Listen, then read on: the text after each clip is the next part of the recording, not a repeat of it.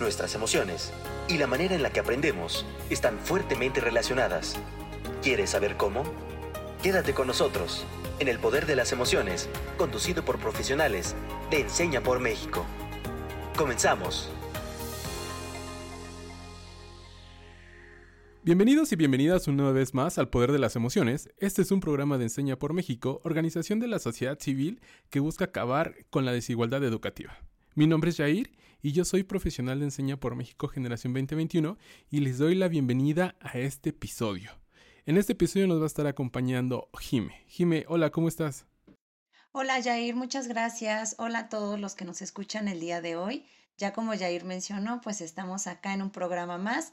Eh, mi nombre es Jimena, soy PEN 2022 y pues yo también les doy la bienvenida a este gran programa que tenemos. El día de hoy nos acompaña el psicólogo Omar Espinosa eh, del cual les voy a platicar un poquito. Él es egresado de la Libre de Psicología, lleva siete años dando terapia individual, tiene una certificación internacional como líder en yoga de la risa, eh, una certificación internacional en ADN básico y avanzado, un diplomado en tanatología y enseñanza de la vida.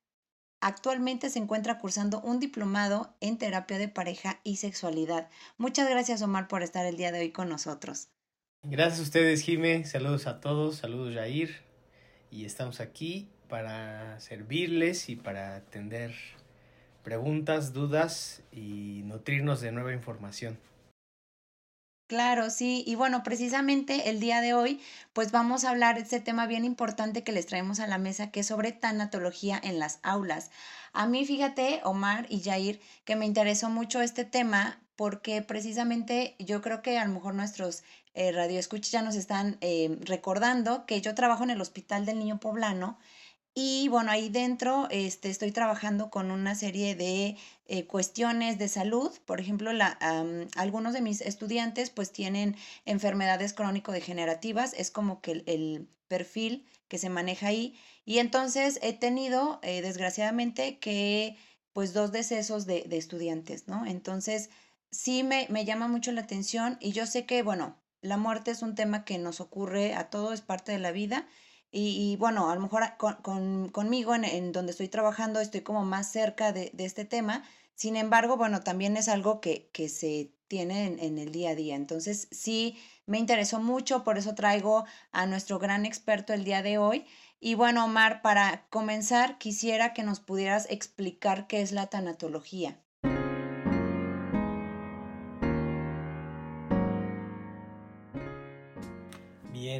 Pues mira, antes de rápidamente explicarte y definirte la tanatología, quiero pues retroalimentarte el punto que dices sobre, sobre tu área de trabajo. Específicamente, fíjate, Jime, que el tanatólogo, la mayor, el mayor campo de trabajo para el tanatólogo es el trabajo con los pacientes con enfermedades terminales o crónico-degenerativas. Entonces, fíjate, la tanatología pues es una disciplina integral, es parte del trabajo en cuidados paliativos, del trabajo médico, el trabajo de, enfermería, el apoyo de los familiares o cuidadores. Y aquí entra el tanatólogo, quien, quien se encarga de esta parte de, fíjate, en otras palabras o a, modos más simples, se encarga de, es la disciplina del buen morir, del tratar la muerte. Tánato viene de, de tánatos, que significa muerte. Entonces, básicamente la tanatología es la disciplina y la que se encarga del estudio de la muerte, del buen morir. Y buen morir, porque fíjate, Jime, que mucho de este proceso tiene que ver con no solo con el estudio de la muerte, sino que con el estudio también de la vida, porque para entender la muerte, ¿qué hay que entender? La vida también.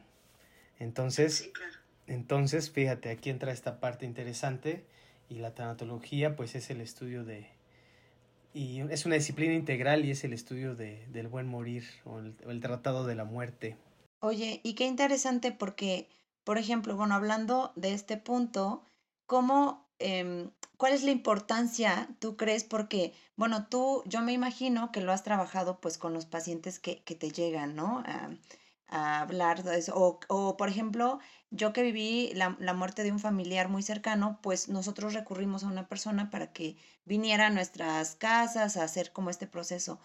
Pero, ¿cómo es eh, trasladarlo a las escuelas? O sea, ¿cuál tú crees que sea la importancia de, de este proceso de hablar de, del tema de la muerte y de cómo trabajarlo en las escuelas? O sea, ¿cómo lo podemos traspolar a esta área educativa? Pues mira, es una pregunta bien, bien profunda y bien interesante y al mismo tiempo tiene su complejidad porque imagínate Jimena, si en, si en casa, si en los hogares, el tema de la muerte es casi nunca se toca o es muy poco tocado o, o resulta muy delicado, imagínate en aulas donde muchas veces se deposita el mayor peso de educación, ¿no? Entonces, ahí entra esa parte primero de complejidad. Ahora, ¿cómo es, cómo sería llevarlo a, a las aulas? ¿Cómo sería, como dices, traspolarlo a, a, un terreno educativo? Pues, punto importante que yo doy y te doy ahorita y que también yo lo recomiendo a los pacientes y en general es, punto base es normalizar la muerte sin burlarnos. Sé que el mexicano nuestra parte de psicología de mexicano es muy muy dicharachera y muy llevada también hasta los puntos de la burla,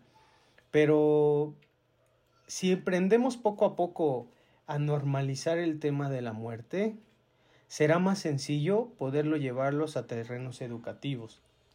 ¿No te parece? Claro. Sí, y, y por ejemplo, a mí lo que me, me surge esta duda y por lo que a, a mí me, me, encanta que estés aquí con nosotros, yo como docente que ya pasé por estos dos procesos, ¿cómo puedo trabajar con mis estudiantes? O sea, este, yo no soy tanatóloga, ¿no? Obviamente, bueno, un punto sería pues llevar a un experto, ¿no? Como tú y quien pudiera tener este proceso con nosotros.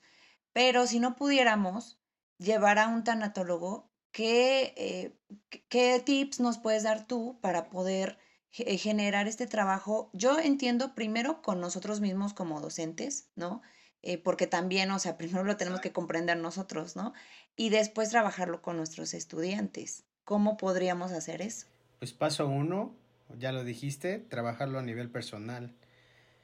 Paso dos, te digo, llevarlo desde empezar a, hacerlo un poco más normal, a suavizar el tema de la muerte. Porque si te pones a pensar, se habla tanto de la vida y cuando se habla de la muerte es muy cuidado, es muy con temor está generalmente envuelto en, en ciertos aires de, de, temor o de miedo. Entonces, punto importante o segundo paso sería normalizarlo, verlo como algo normal. Así como la vida es algo bello y normal, la muerte también es algo bello y normal. Ahora, al normalizar, como tercer paso, ¿qué podría ser? Cada vez expandir, eh, obviamente tiene que ver con qué tanto como docente tienes esa comunicación abierta con tu, con tu auditorio, con tus alumnos, con tu grupo, y en base a eso empezar a palpar esos terrenos. Claro, al, a, claro, no, al decir normalizar este tema no quiere decir que, que lo llevemos a, la ligera, ¿no? O sea, no, con su, claro, con su debido respeto, pero sin que se vuelva un tema tabú y un tema que genere expectativas temerosas o de miedo.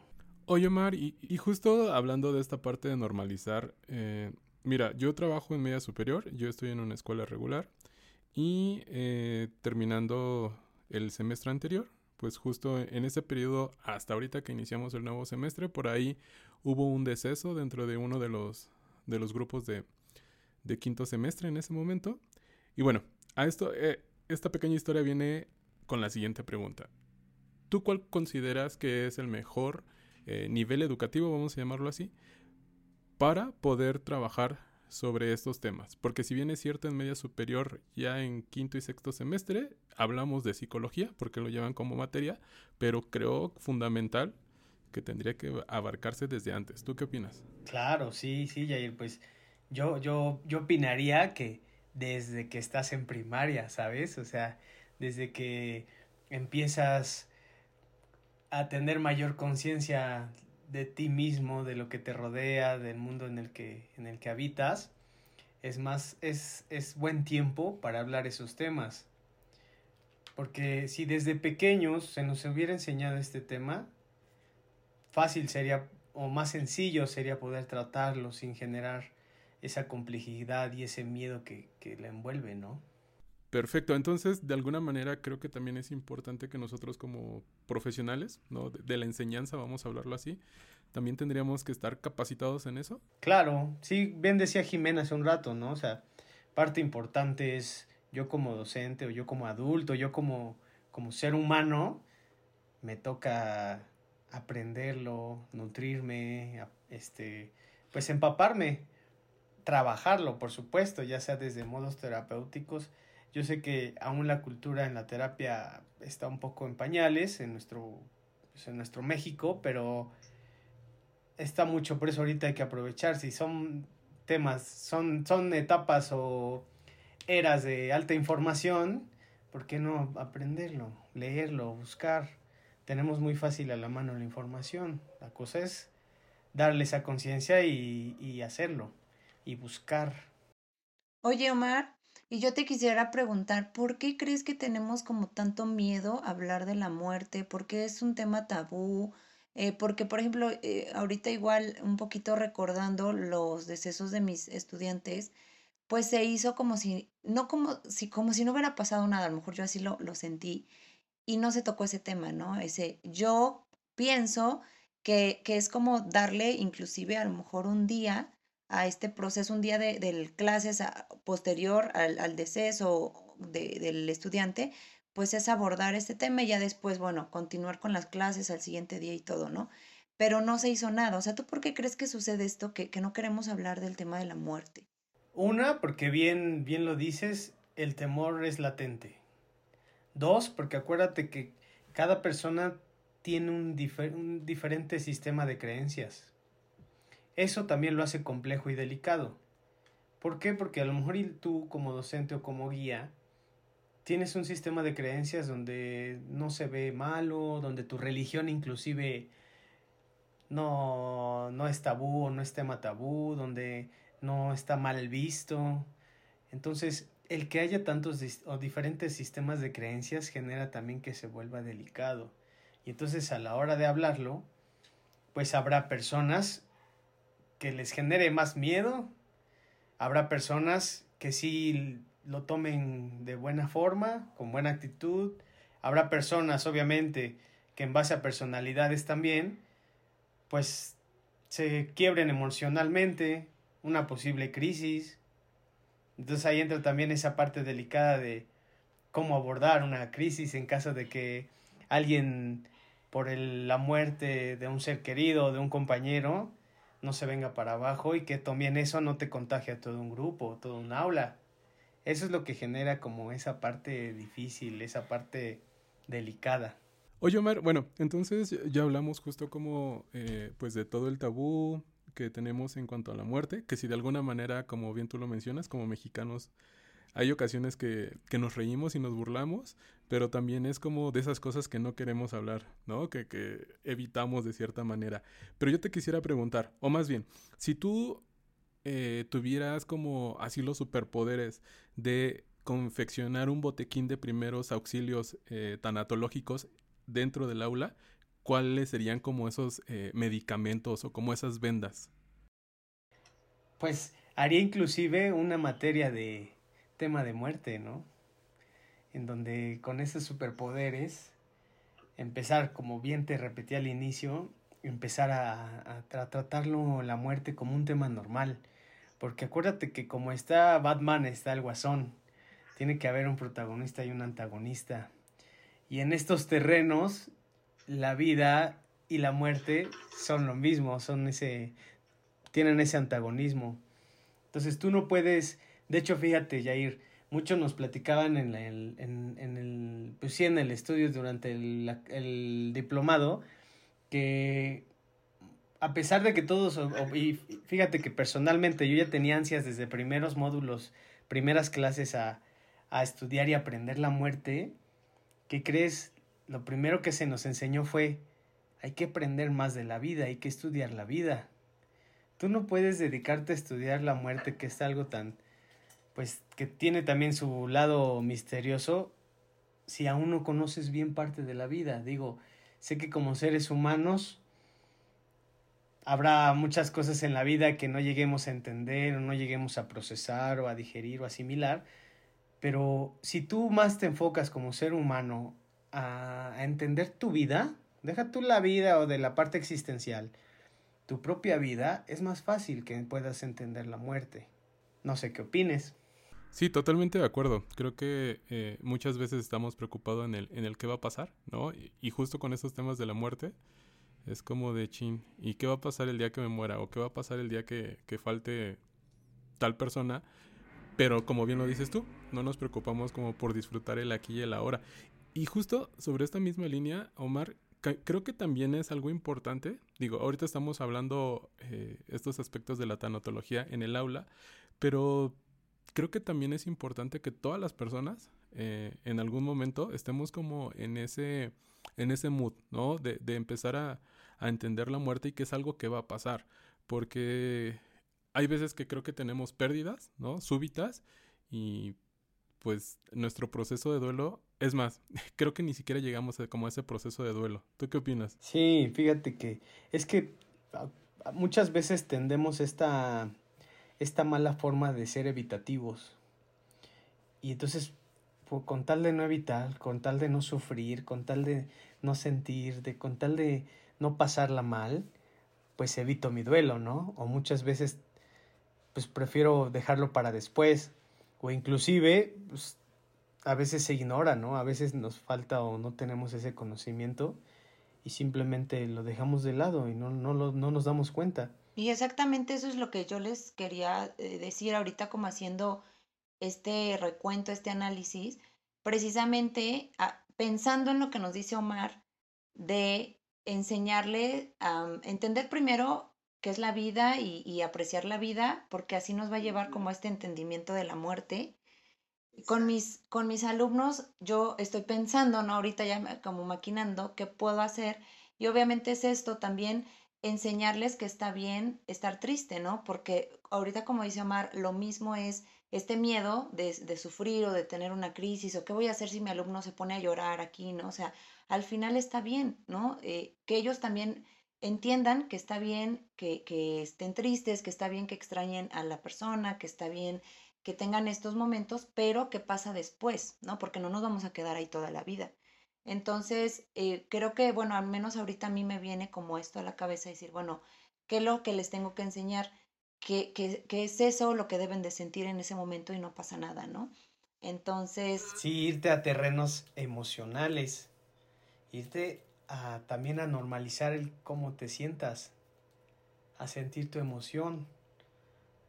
Ahora, la, el tema de la muerte o de las pérdidas, conlleva un resto, un montón de emociones. Y por eso el duelo tiene su cierto grado de complejidad.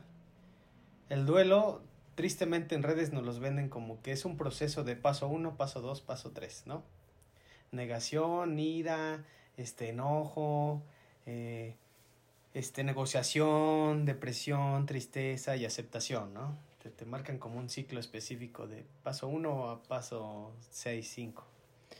Y lo interesante del proceso del duelo, ahorita que ya me metí un poquito a terrenos de duelo, es primero enseñarle a la persona y darle ese acompañamiento que es parte de la labor del tanatólogo, que es ese acompañamiento uno a uno, de ser humano a ser humano y sobre todo de corazón a corazón.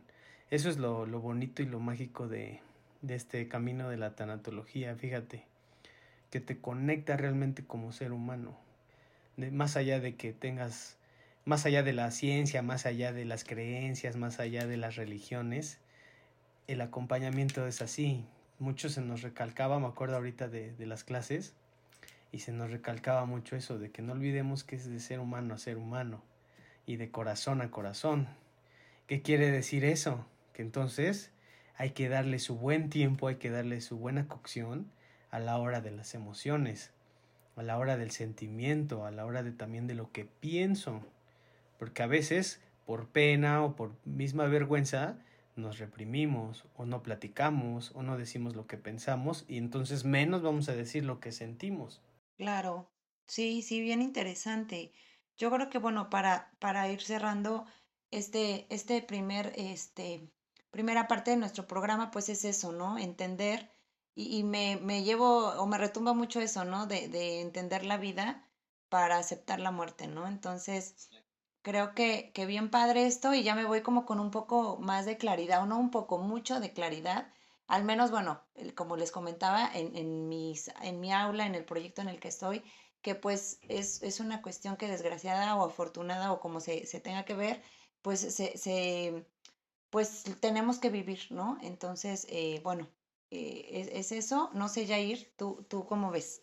Pues igual, creo que es un tema bastante importante y creo que es un tema que sí o sí se tiene que estar abordando, porque si bien es cierto, existen mayores, muchísimos factores dentro de una sala de clases, pero creo que esto lo damos, creo que ni siquiera lo damos por hecho, ¿no? Creo que está fuera de nuestro radar, eh, hablando de escuelas eh, regulares, perdón, porque hablando en el contexto de Jime, pues es algo con lo que se enfrenta día a día. Entonces, yo también me voy con esa parte de la importancia, ¿no? De la vida para entender justo la muerte. Creo que es una frase que va a quedar muy bien para este programa y creo que va a quedar muy bien en la mente de nuestros radioescuchas.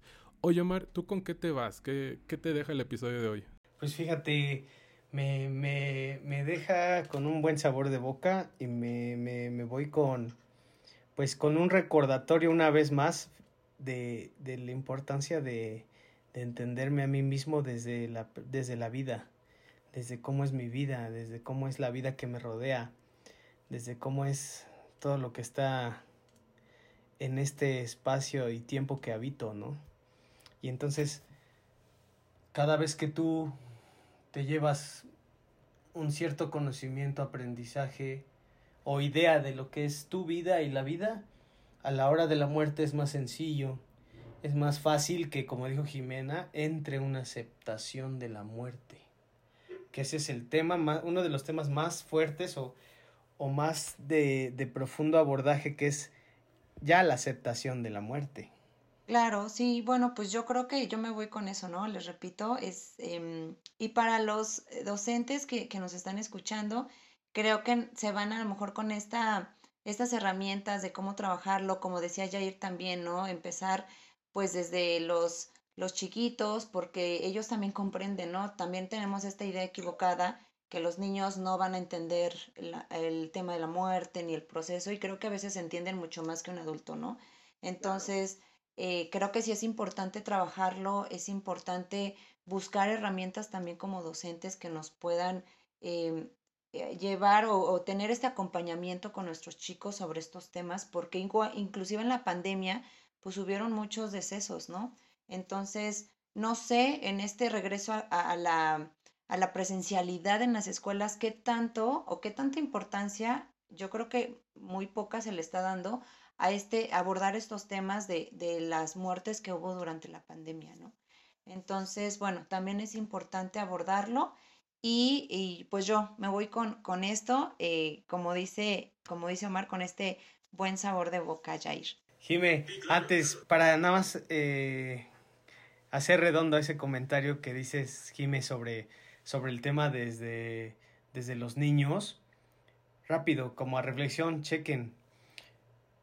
Cuando alguien muere o cuando un integrante de la familia, un ser cercano muere, generalmente a los niños no se les dice nada, se les hace como si no pasara nada.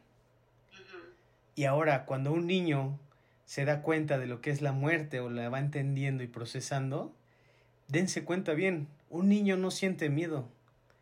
Un niño no piensa en el, ay nanita, o no piensa en el, y yo también me voy a morir. No, él lo asimila con esa normalidad como si fuera cualquier otro tipo de información. Cosa que nosotros también debemos de volver a digerir. Esos niños que llegan a, a, desde pequeños a percibir y a, y a entender o a vivir la muerte, obviamente no directamente, la normalizan y se dan cuenta que, ah, pues sí, la muerte, y ya está. Y la mente adulta nos manda estos, estos matices de temor y de miedo, ¿no? Y como bien decía también Yair, llega un punto en el que te preguntas tú mismo de tu muerte o de tu muerte de tus seres queridos y amados, ¿no? ¿qué va a ser cuando ya no esté mi madre? ¿Qué va a ser cuando ya no esté mi padre? ¿Qué va a ser cuando esté mi pareja? ¿Qué va a ser cuando yo me muera? Y se siente cierto temor cuando no debería de ser necesariamente así, sino al contrario. Si la normalizamos, repito, sería fácil que dijeras, ah, ok. Y entonces también por eso parte del trabajo del tanatólogo es esa preparación para el buen morir.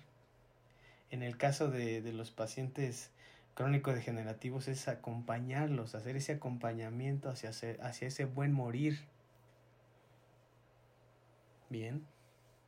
Entonces, no sé qué piensan, cómo los dejé. Pues sorprendido, Omar. Creo que sí, es, eh, es fundamental y es importante que se aborde como este campo, como bien tú lo dices, ¿no? Eh, porque igual, creo yo que hablando de tanatología o cuando escuchamos tanatólogos es porque nos referimos a cuestiones clínicas, porque un, familiar quizás eh, va a fallecer, ¿no? De esos diagnósticos que son enfermedades terminales y inicia esto como todo ese proceso. Pero creo yo eh, firmemente que esto también tendría que ser como cuestiones preventivas, ¿sabes? Como de irnos preparando, ¿no? A, disfrutar la vida, pero también siendo conscientes de que existe un final y que ese final de alguna manera no nos tendría que pesar como muchas veces pasa, pero también tú lo mencionas, ¿no? Los sistemas de creencias son totalmente diferentes y por ahí está un poquito, eh, pues, complicado el trabajo con cada uno de ellos. O, no puedes aplicar una norma general porque cada uno de nosotros pues tiene un mundo en la cabeza, pero sin duda es un tema que sí o sí debe de estar eh, pues ya de dominio público y sobre todo eh, dentro de las salas de educación.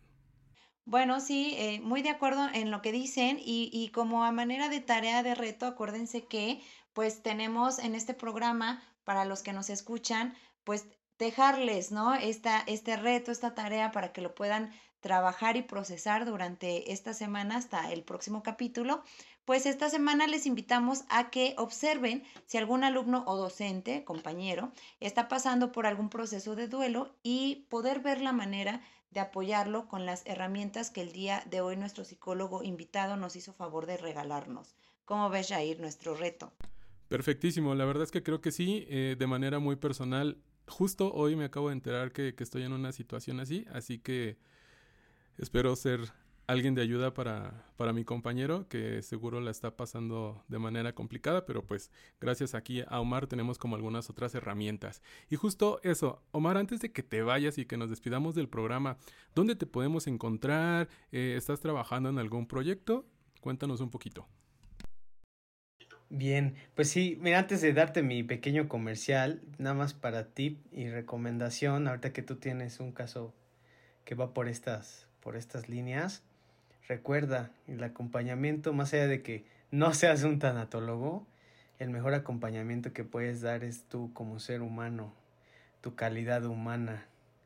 Preguntar qué necesitas a esa persona, a ese alumno, a ese compañero, qué necesitas. Y abrirte a escuchar y abrirte desde esa forma a dar un, un, apoyo, un apoyo importante, ¿no? Un apoyo que, que muchas veces no obtenemos afuera, ¿no? O que a veces ni en casa o ni en el trabajo. Y es eso, recuerda, desde tu parte humana, conéctate con esa persona que necesite un, un ánimo, un aliento, tu mano. Muchas gracias, Omar. Bien, este ya de comercial, pues yo trabajo de manera independiente aquí en la ciudad de Puebla. Eh, trabajo, doy, tengo nada más mi, uso mi número telefónico, no utilizo aún redes sociales. He sido, me ha gustado más ese, ese terreno sin, sin grandes reflectores y les puedo dejar mi número si no hay ningún problema. Y claro que sí, adelante, por favor. Bien, entonces, pues mi número es 2225 335559 Omar Espinosa Vázquez. Y ahí pues ya se contactan conmigo, hay, hay trabajo presencial, hay trabajo en línea, se trabajan duelos, por supuesto que también, tema de pérdidas, obvio la muerte también, y no solo en terrenos tanatológicos, sino, sino también psicoterapéuticos. Entonces trabajo con creencias, resolución de conflictos, y ahora que nos estamos preparando en terrenos de pareja, pues ya próximamente terapia de pareja. y sexualidad. Bien. Perfecto, Omar. Pues muchísimas gracias. Jime, muchísimas gracias por traernos a, Omar en el, en el programa. Esperamos que podamos seguir colaborando más. Y eh, hablamos ya un poquito de tanatología. Quizás eh, ahora que Omar termine su formación en parejas, creo que también es un tema bastante interesante que seguro a nuestra audiencia les, les encantaría. Sí, muchas gracias a todos los que nos están escuchando. Gracias Omar, gracias Jair por un programa más y bueno, esperamos que, que les guste. Gracias, gracias Jair por la invitación, Jime, gracias por la invitación y me, voy a despedir con una pequeña frase. ¿Dan permiso? Adelante, adelante. Bien, dice así. Y que la muerte que cargas en tus espaldas te lleve a la vida. Perfecto, Mar, muchísimas gracias. Muchísimas gracias, Jime. Y pues bueno, a todos los que nos escuchan, recuerden que El Poder de las Emociones es un programa de Enseña por México, organización de la sociedad civil que busca acabar con la desigualdad educativa. Muchísimas gracias a todos y a todas y nos escuchamos en el próximo capítulo. Sigamos aprendiendo cómo es que nuestras emociones se conectan con el aprendizaje. Nos vemos en el siguiente episodio de El Poder de las Emociones.